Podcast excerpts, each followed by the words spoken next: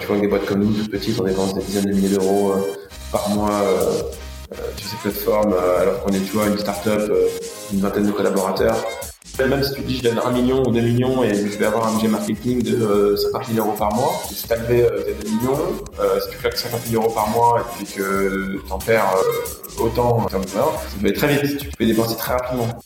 Bienvenue sur l'entrepreneur en vous, le podcast où vous allez découvrir comment démarrer et développer votre propre aventure entrepreneuriale. Je suis votre hôte Nayer Saïdan et dans ce podcast, je vous fais découvrir des entrepreneurs, des freelances, des auteurs et des gens inspirants qui ont su construire et profiter de la vie dont ils ont toujours rêvé. Aujourd'hui, je reçois François Marie, fondateur de Legal. Dans cet épisode du podcast, François partage avec nous son parcours, les débuts avec ses associés, le lancement et comment il a réussi à propulser ses ventes grâce à Google AdWords. Live compte aujourd'hui 300 000 utilisateurs et une croissance mensuelle à deux chiffres. François partage avec nous les stratégies, les techniques et les outils qu'il utilise pour suivre et rentabiliser ses campagnes Google AdWords. Vous pouvez accéder aux notes de cet épisode sur le blog en vous rendant sur l'URL suivante envou.co slash 8, le chiffre 8. Réveille l'entrepreneur qui est en toi, épisode numéro 8. François, à toi. François, est-ce que tu es prêt à nous révéler l'entrepreneur qui est en toi? Avec plaisir. Excellent. Aujourd'hui, j'accueille François Maril, le président de Legal Life. Legal Life automatise la rédaction des documents juridiques. Si vous avez du mal à rédiger les statuts de votre entreprise ou le contrat de travail de votre futur employé, c'est chez François que vous trouverez votre bonheur. François, avant de parler de Legal Life, j'aimerais qu'on remonte le temps et qu'on s'intéresse un peu à ton parcours personnel. Oui. Est-ce que tu te rappelles du tout premier projet ou business que tu as fait? Euh, le tout premier business que j'ai fait, bah, j'ai pas fait de, beaucoup de business en fait euh, avant de créer Legal Life euh, à titre personnel. Euh, j'ai travaillé dans, dans, dans, des entreprises, j'ai fait des projets à l'université, etc. Mais à l'école. Mais j'ai pas créé de business avant de créer Legal Life. D'accord. Et du coup, tu dis que tu as beaucoup travaillé dans des entreprises. Qu'est-ce qui a fait qu'à un certain moment tu t'es tourné vers l'entrepreneuriat? En fait, moi, quand j'étais en, j'étais en école de commerce, j'ai rencontré un de mes associés qui s'appelle Thomas, donc un, un des fondateurs de, de Legal Life. On était ensemble euh, dans une école de commerce euh, à côté de Paris, et en fait, on voulait créer une boîte ensemble dès qu'on s'est rencontrés euh, pendant, pendant l'école. On n'a pas trouvé de, de, business qui nous regroupait ou de business qui sur lequel on avait envie de se lancer tout de suite pendant l'école ou dès la sortie d'école. Du coup, on a commencé chacun à travailler dans une entreprise, enfin lui en tant que notaire et moi en tant que consultant. Euh, pendant quelques années avant de lancer Legal Life. Donc en fait, dès l'école, j'avais déjà envie de créer une, une société. On n'a pas trouvé d'idée qui nous intéresse vraiment. Donc, j'ai commencé euh, à travailler dans, dans, une entreprise, dans un cabinet de conseil en, stratégie. Euh, mais, mais, mais, dès le départ, je savais que j'allais pas forcément rester de, longtemps dedans. D'accord. Ensuite, euh, il y a eu l'idée de Legal Life. Comment tu, euh, comment vous avez trouvé l'idée et comment s'est passé le démarrage? Bah En fait, euh, donc comme je disais, hein, je, voulais, je voulais créer cette société avec avec Thomas. Donc on n'a pas trouvé donc d'idée pendant l'école. Donc on a commencé à travailler. Donc lui en tant que, que notaire, moi en tant que consultant. Et puis on se voyait quand même souvent le soir et le week-end après nos après le travail pour voilà discuter, brainstormer, chercher des idées de business, tout ça. Et, et en fait, on s'est dit à un moment donné, bon bah toi Thomas, euh, t'es notaire, euh, t'as une compétence juridique euh, forte. Euh, ça serait intéressant qu'on essaie de creuser vraiment euh, un business dans ce sens-là, parce que c'est assez rare. Et à l'époque, c'était encore assez rare. Ça n'existait pas en fait la legal tech à l'époque en France. C'était assez rare d'avoir des, des personnes qui soient avocats ou notaires qui aient envie d'entreprendre en général, quand tu étais avocat ou notaire, tu étais avocat ou notaire, tu vois. Il y avait pas, il y avait peu d'entrepreneurs dans le sens qu'elle créaient des startups ou des legal tech. Et donc, du coup, on a, on a commencé à creuser des modèles économiques qui pourraient être intéressants là-dessus. Et puis Thomas, lui, en tant que notaire, se rendait quand même assez compte, assez souvent compte que euh, il y a beaucoup de choses qu'il faisait au quotidien qui étaient souvent du copier-coller intelligent de documents qu'il avait déjà fait avant. Euh, la valeur qu'il apportait, elle n'était pas forcément dans la rédaction du contrat, mais plutôt dans le conseil qu'elle allait autour. Et donc on s'est dit, bah, ce serait intéressant d'essayer d'étudier euh, un business euh, qui permette euh, bah, des petites boîtes ou des particuliers euh, ou des startups, PME, TPE, qui n'ont pas forcément des compétences juridiques ou des, ressources juridiques en interne, de voir comment est-ce qu'on pourrait euh, leur proposer un logiciel qui leur permettrait d'automatiser en fait ces rédactions et de faire en fait un peu de ce copier-coller que faisait Thomas en cabinet, mais de le faire de manière intelligente grâce à un logiciel et grâce à des algorithmes. Voilà. Donc euh, donc c'est comme ça qu'est venue l'idée. Après on a regardé un peu ce qui se faisait aussi aux, États-Unis euh, et on a vu qu'il y avait des business qui commençaient à se, développer euh, dans ce sens-là, alors qu'en France ça n'existait pas du tout. Et donc on voilà. 2012, on a eu cette idée-là et, on a commencé à travailler vraiment sur le sujet. et, fin 2013, on, on, lançait la version bêta de, de, de Life. Voilà. Et comment s'est passé le démarrage Vous développez un truc dans votre coin à deux et puis vous avez attendu 2013 pour créer l'entreprise ou? Alors, on l'a créé en, fait tout de suite, on l'a créé mi-2012 entreprise juridiquement. On a créé les statuts, etc. Et puis après, euh, bah, c'est là où on a commencé euh, à se dire bon bah voilà, comment est-ce qu'on va faire maintenant pour euh, pour sortir ça? Et donc on a commencé à rencontrer des gens, des freelances, des prestataires, des designers. voilà, petit à petit en fait, on a commencé à, à, rencontrer des personnes qui auraient pu nous aider à développer ce produit, sachant que nous on n'était pas du tout ni développeurs ni quoi que ce soit, donc on était incapable de, à deux de, de sortir les premiers, la première version du produit.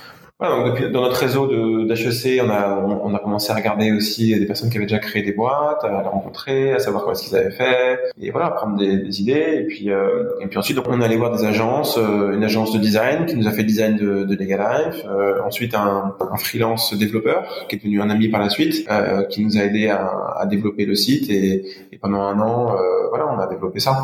Et comment vous avez financé le démarrage? Bah, Du coup, nous, on travaillait toujours à côté.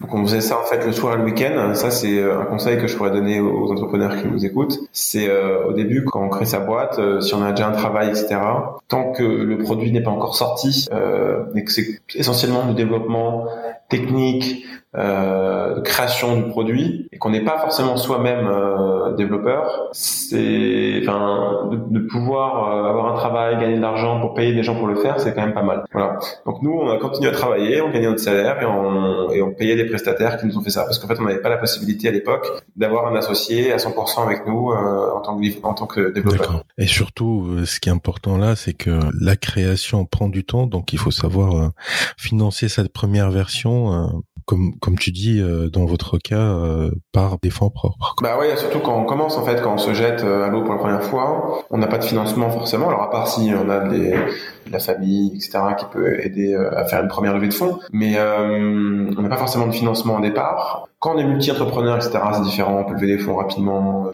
Euh, alors que le produit n'existe pas encore. Euh, voilà. Mais quand c'est la première fois qu'on crée sa boîte, euh, sincèrement, c'est, c'est, on lève pas des fonds sur slide, quoi. Donc, soit on a des gens, on a une équipe d'ingénieurs avec qui on peut faire ça, et on, soi-même on peut coder, quelqu'un, voilà, on peut le faire. Mais si c'est pas le cas, comme nous, avec moi, école de commerce, et puis Thomas, notaire, et eh bien du coup, on a, on a essayé de s'entourer de personnes qui avaient ces compétences, et on a continué à travailler pour pouvoir avoir les moyens de les payer. Donc ça, c'était en 2013, et après, comment ça a évolué? Donc en 2013, en fin 2013, on lance la plateforme en version bêta. Donc donc là, on... moi à ce moment-là, j'arrête de travailler. Euh, voilà, c'est en fait le moment où on se met à 100% dans la boîte. C'est c'est vraiment le moment où bah, on a on a nous de la valeur à apporter autre que, que du développement. Hein. Donc c'est la valeur de développement commercial, marketing, etc. Donc là, pendant un an, donc jusqu'à fin 2014 à peu près, donc là, bah, l'idée c'était d'essayer de rajouter dans le, dans le logiciel euh, plein de documents juridiques. On est passé de 10 euh, documents à 200. Enfin voilà, l'idée c'était vraiment d'intégrer euh, dans la plateforme du contenu, donc des documents et à la fois des articles de blog pour se faire, commencer à se faire référencer, avoir du trafic naturel qui, qui arrive sur la plateforme. Ça, ça prend du temps. Hein, c'est vraiment un travail de fourmi. On a essayé en même temps de lever des fonds à ce moment-là pour essayer euh, voilà de, de pouvoir euh, grossir, recruter, etc.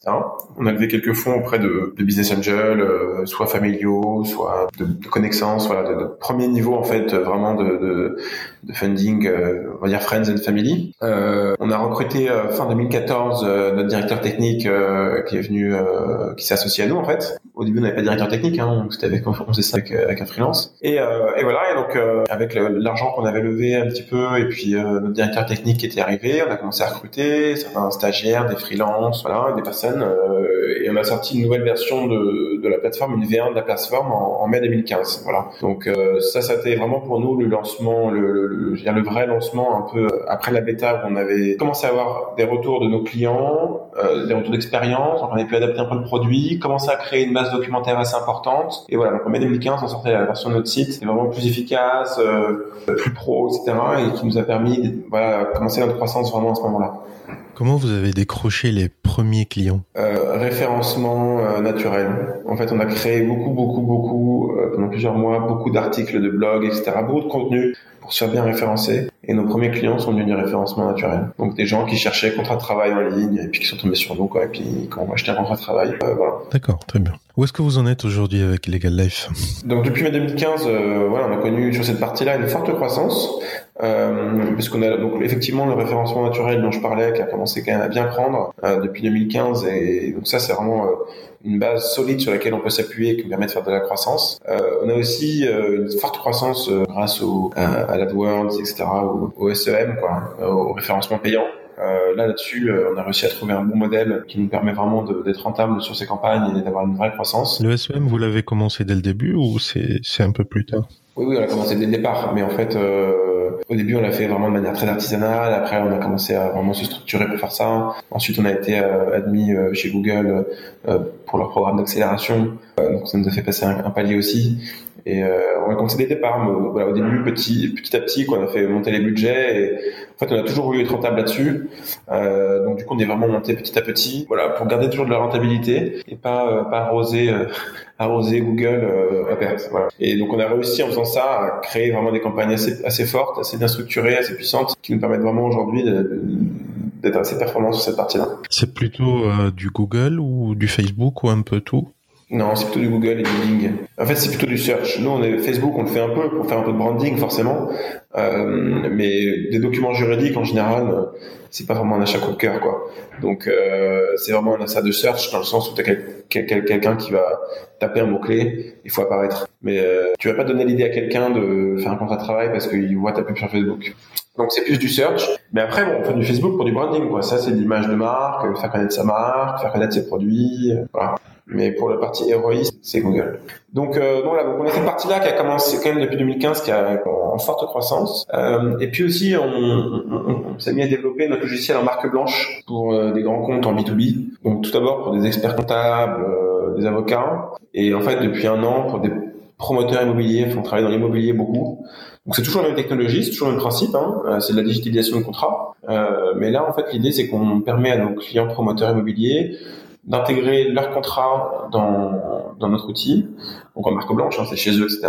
Et de faire faire à leurs collaborateurs ces contrats-là euh, et de faire signer des contrats à leurs clients euh, via notre logiciel, quoi. Voilà. Et après d'avoir un outil qui permet de suivre la vie de ces contrats. Voilà. Et en fait là, le, côté marque blanche grand compte, c'est un truc qu'on développe depuis un an, un an et demi, qui fonctionne extrêmement bien. Voilà, donc on s'est un peu diversifié aussi euh, en, auprès de grands comptes. Donc là, on est plutôt éditeur de logiciels en fait euh, juridiques à destination de grands groupes mais toujours en mode SaaS. D'accord. Et là, votre euh, canal marketing est, est toujours le même, c'est-à-dire la pub et, le, et le référencement? Non, alors il y, a, y a, du référencement, il y a de la pub. On fait beaucoup de, on, fait, on, a une agence de RP. Alors notre agence de RP de communication, elle fait ça sur les deux produits, hein, notre produit grand public et notre produit marque blanche. Donc on fait beaucoup de communication là-dessus. On fait de la pub forcément. On fait du, là pour le coup, on fait du Facebook et on fait de, aussi du Google, etc. Euh, mais là, du coup, la démarche elle est un peu différente. Là, on a vraiment une démarche commerciale, c'est-à-dire qu'on a des commerciaux qui appellent les clients et qui vendent le produit, quoi. Chose qu'on n'a pas du tout sur un site internet, parce que sur un site internet, en fait, les paniers moyens sont bas. Donc, un commercial, il y a peu de chances qu'il, enfin, que ça soit rentable. Que ça soit rentable, que tu vois, on vend, des, on vend des documents entre 19 et 50 euros, avec un abonnement à 39 euros par mois pour les entreprises qui veulent s'abonner chez nous. Donc, euh, à 39 euros par mois, euh, avec des commerciaux, t'es pas, pas rentable. Donc, sur la partie grand public, on n'a pas de commerciaux, mais là, on a une équipe de business sur la partie euh, grand compte. Et là, parce que là, on fait des contrats cadres. Enfin, voilà, c'est pas du tout les mêmes échelles en termes de panier moyen. Voilà, donc là, on a des sales, des, des account managers. Tu parlais de, panier moyen. Est-ce que tu peux nous donner quelques chiffres sur votre chiffre d'affaires, nombre de clients, etc. Alors sur chiffre d'affaires, euh, non, parce que en fait c'est un milieu dans lequel euh, startup on ne donne pas trop notre chiffre d'affaires, c'est assez concurrentiel, donc on veut quand même garder un peu euh, pour nos concurrents un peu de flou euh, sur ce qu'on fait. Alors pourquoi c'est important de garder un flou là-dessus? Parce que tu donnes un chiffre, en fait ton concurrent il peut donner, il peut dire bah, moi je fais dix fois ce chiffre-là, c'est peut-être vrai, c'est peut-être pas vrai, t'en sais rien parce que personne peut, peut vérifier. Donc du coup après tu peux paraître pour le petit alors qu'en fait t'es le gros donc vu que personne donne ces chiffres, bah tu peux pas trop être le premier à le donner. C'est un peu ça la règle. Hein. Euh, demain je te dis je fais 5 millions, mon, concurrent il dit j'ai un qu'il en fait 50. Donc toi tu passes pour le petit, alors qu'en fait ça se trouve il en fait deux. Et voilà.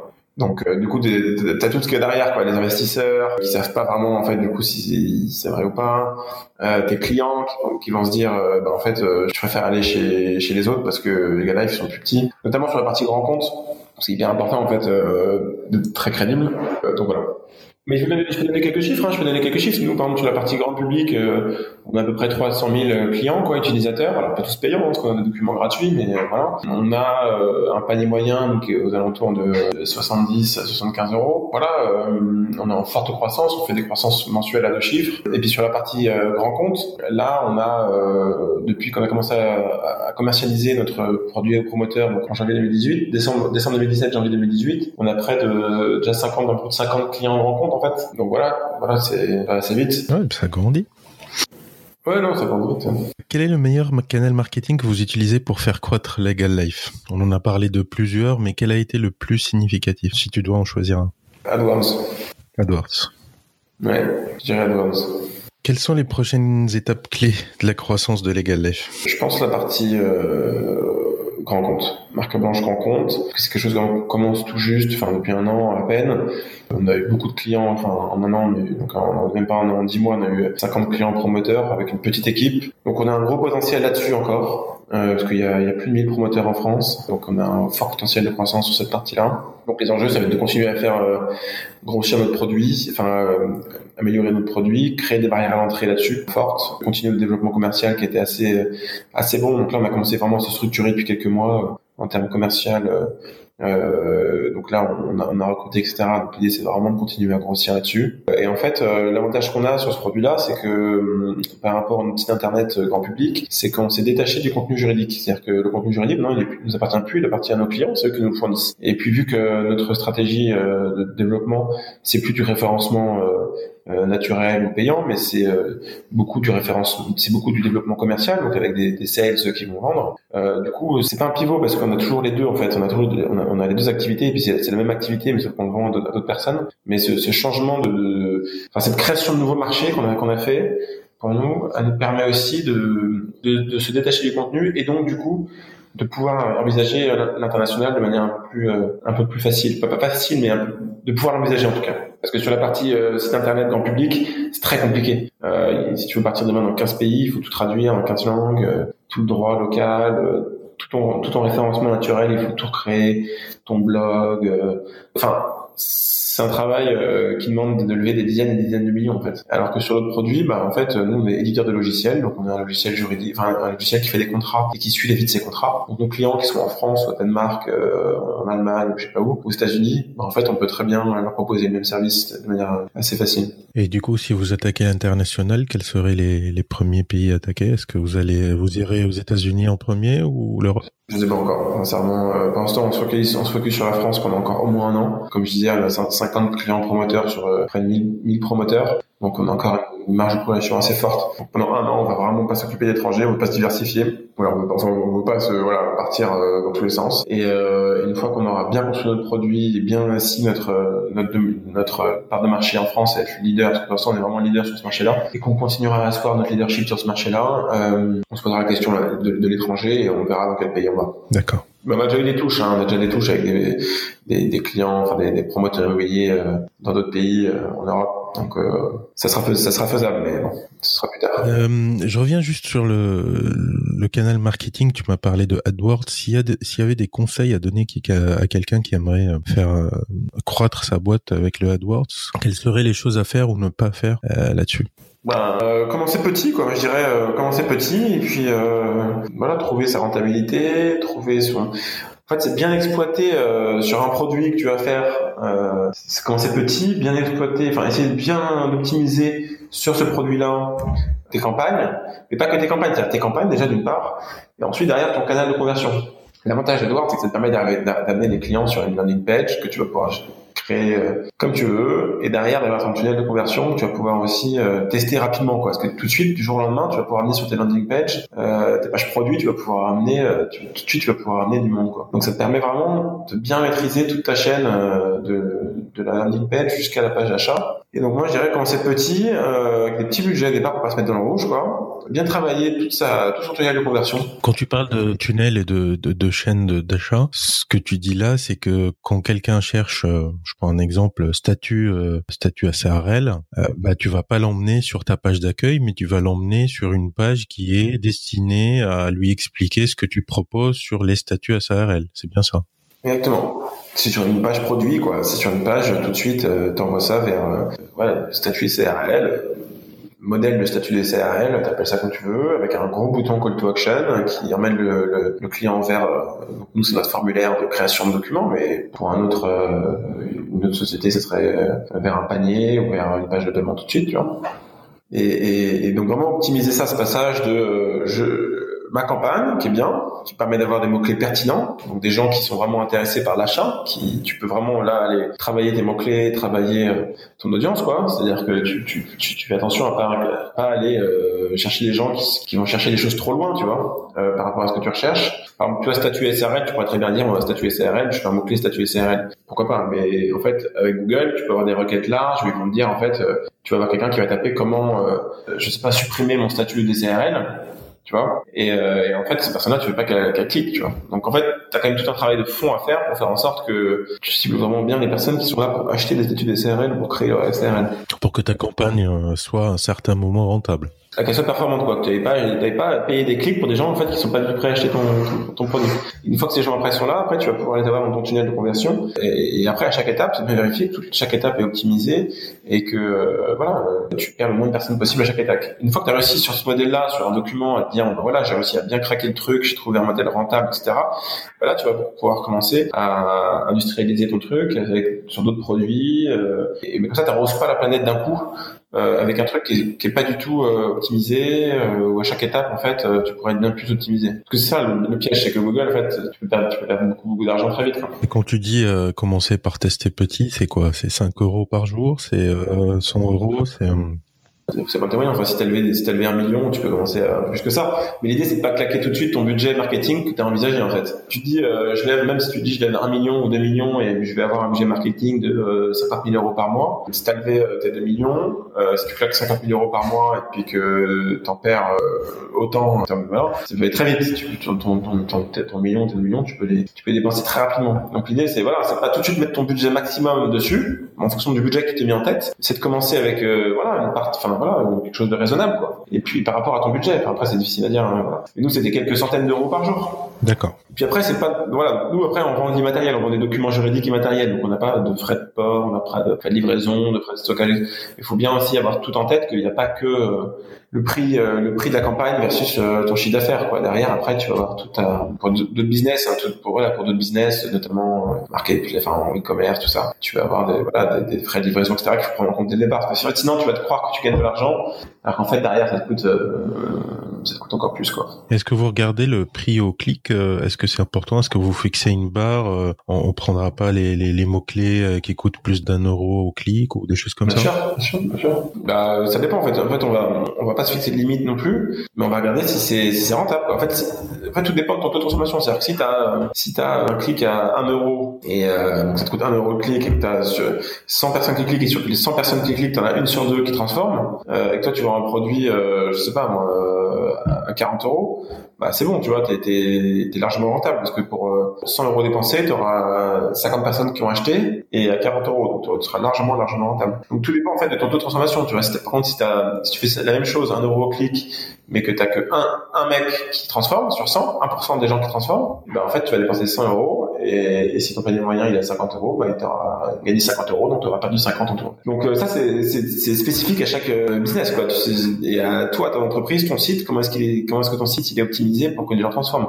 Et de passer de 1% de transformation à 2% de transformation, ça change tout, tu vois. Des toutes petites euh, croissance euh, ou améliorations peuvent te faire passer de 1 à 2% de transformation et de 1 à 2% de transformation ça peut, ça peut te permettre d'atteindre de la rentabilité. Donc euh, voilà. Et quand on parle de e-commerce on parle de 1% on parle pas de 50% c'était c'était vraiment une image. D'accord. Et quand tu parles d'optimisation vous en fait vous, vous testez différentes versions et vous regardez euh, le taux de conversion que ça donne derrière quoi.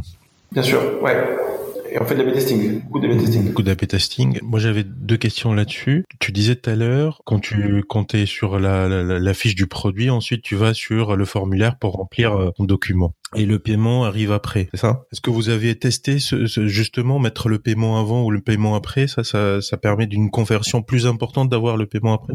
Euh, Oui, bah oui, parce que enfin, les gens, il faut qu'ils voient quand même leur produit, quoi. D'accord. Parce que pour vendre du matériel, c'est compliqué, quoi. Si tu mets le paiement avant, en fait, les gens, ils vont se dire, euh, enfin, ils savent pas pourquoi ils s'engagent, en fait. Nous, on vend du matériel, on vend des documents. C'est ça comme si on une paire de chaussures comme ça.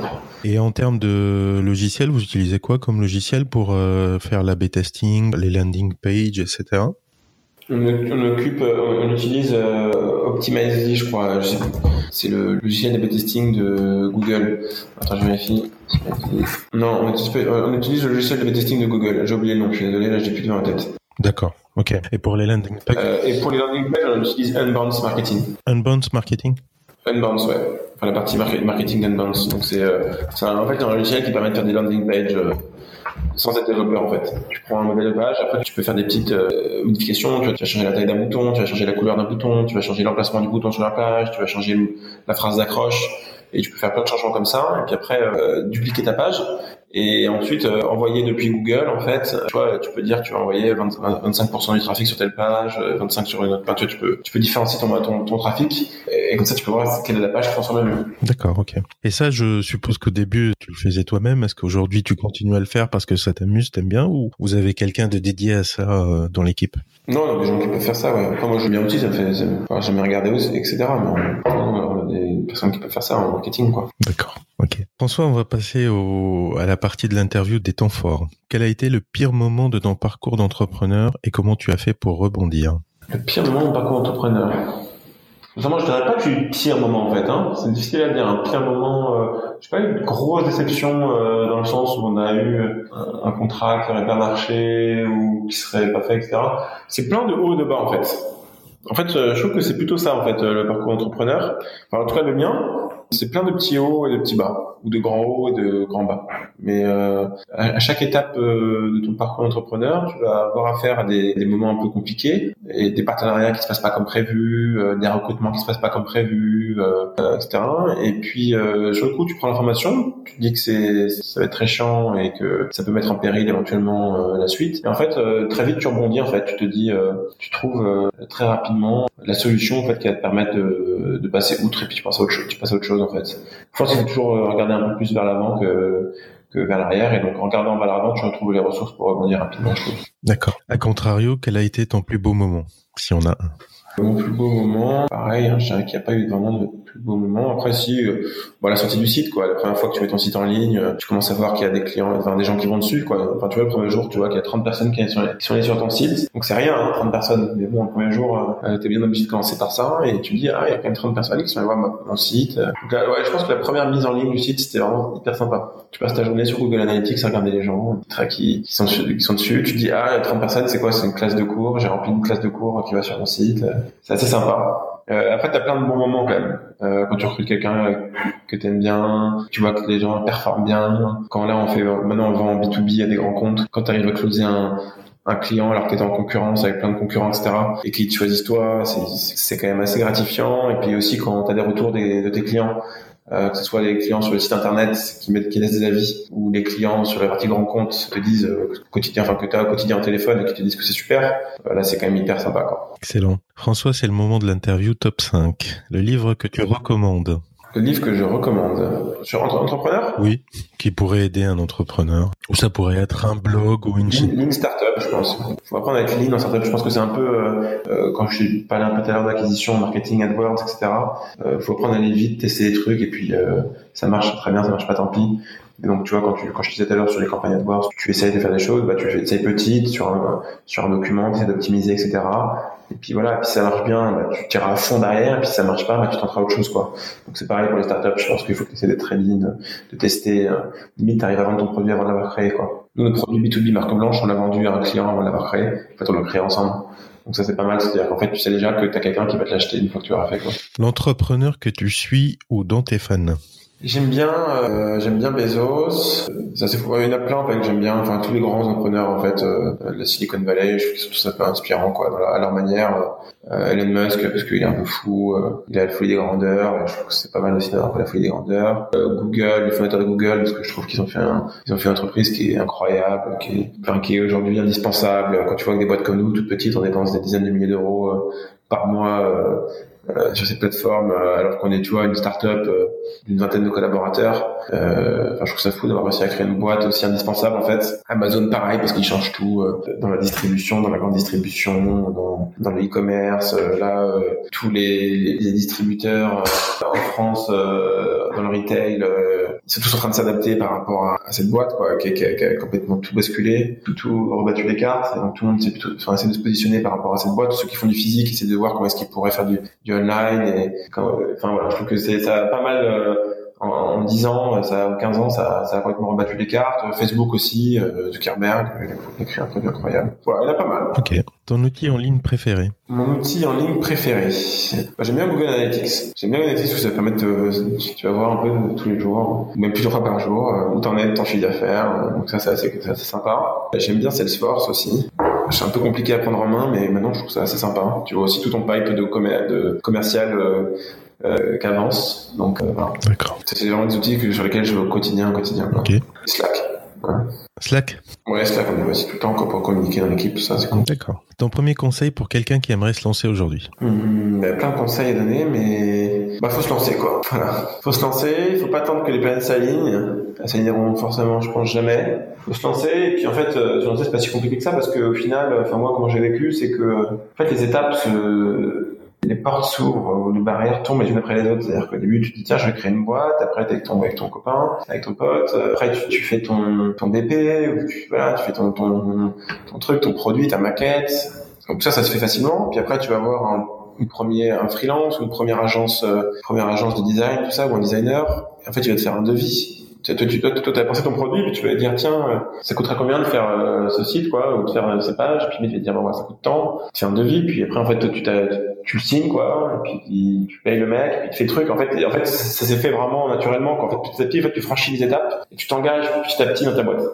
Ouais. C'est pas, en fait, créer une boîte, c'est pas que se dire, du jour au lendemain, tiens, j'arrête tout, puis je fais ça, quoi. Tu peux aussi euh, te lancer et faire tomber les, les barrières, les unes, enfin franchir les étapes les unes après les autres, et t'engager au fur et à mesure dans ta boîte sans forcément euh, te lever matin en disant euh, j'abandonne tout, euh, je crée ma boîte quoi.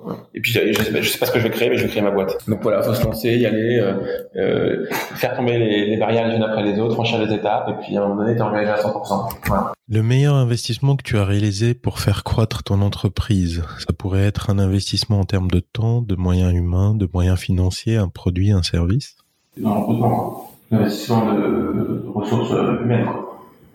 D'accord. Ça, c'est le directeur technique, c'est nos collaborateurs, c'est eux qui, sont le... Après, ça vient de, du fait que euh, on a eu soit du financement, soit on a réussi à vendre notre produit à des clients qui ont eu de l'argent pour, pour, pour recruter, tu vois. Mais c'est ça le, le, mieux. Quoi. Ok. François, merci de nous avoir accordé cette interview. Est-ce que tu pourrais dire à nos auditeurs où est-ce qu'ils peuvent te suivre? Où est-ce qu'ils peuvent me suivre? Euh, bah, Sur la page euh, Facebook de de Eric, ou sur la page Twitter, sur la page LinkedIn, ou sur Instagram. Moi, tout personnel, euh, je ne suis pas trop sur les réseaux sociaux, à part sur Facebook, mais je ne mets pas grand chose dessus. Donc, ils ne pourront pas me suivre personnellement. Mais, euh, mais bon, c'est voilà. Merci François, à bientôt. Merci beaucoup, à bientôt. Merci encore à François pour nous avoir révélé l'entrepreneur qui est en lui. Je vous rappelle que vous pouvez accéder à l'ensemble des notes de cet épisode en vous rendant sur le lien suivant envou.co slash 8 le chiffre 8. Avant de terminer ce podcast, j'aimerais vous remercier pour votre fidélité et votre soutien. Si vous avez apprécié cet épisode du podcast, je vous invite à laisser une note et un commentaire sur la page iTunes du podcast en vous rendant sur envou.co iTunes. Enfin, vous pouvez écouter tous les épisodes et vous abonner sur votre application de podcast préférée. Je vous remercie d'avoir écouté ce podcast jusqu'à la fin et je vous dis à très bientôt pour un nouvel épisode de l'entrepreneur en vous. Rien à dire de plus.